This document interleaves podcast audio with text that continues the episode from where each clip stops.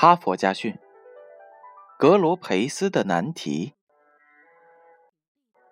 世界著名建筑大师格罗培斯，由他设计的迪士尼乐园，经过了三年的施工，马上就要对外开放了。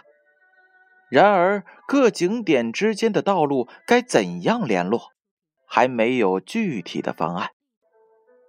施工部打电话给正在法国参加庆典的格罗培斯大师，请他赶快定稿，以便按计划施工和开放。格罗培斯大师从事建筑研究四十多年，攻克过无数建筑方面的难题，在世界各地留下了七十多处精美的杰作。然而，建筑中最微不足道的一点小事——路径设计，却让他。大伤脑筋。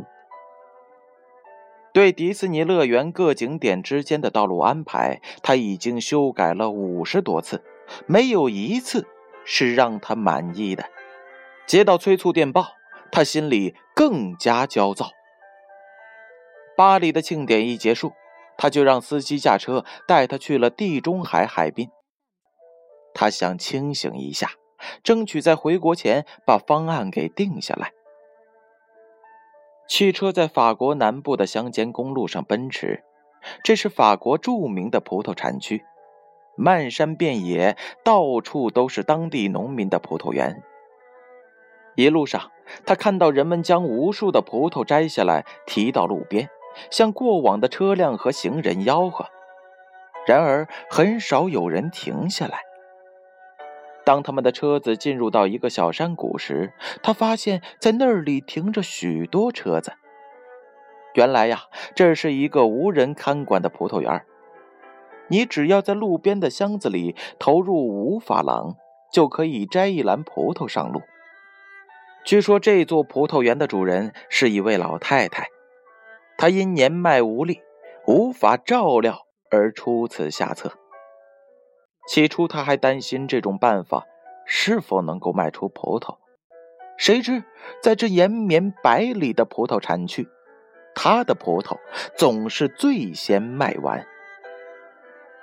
他这种给人自由、任其选择的做法，使大师格罗培斯深受启发。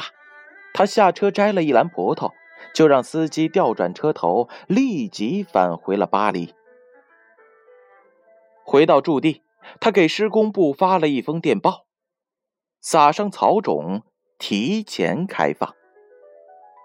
施工部按照要求在乐园撒了草种，没过多久，小草出来了，整个乐园的空地都被绿草覆盖。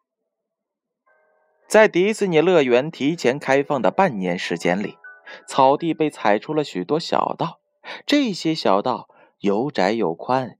优雅自然。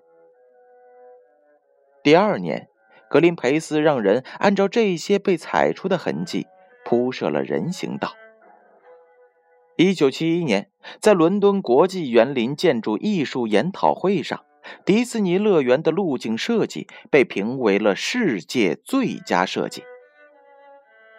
当人们问他为什么会采取这样的方式设计迪士尼乐园的道路时，格林培斯说了这样的一句话：“艺术是人性化的最高体现，最人性的就是最好的。”故事讲完了，编后语是这样写的：“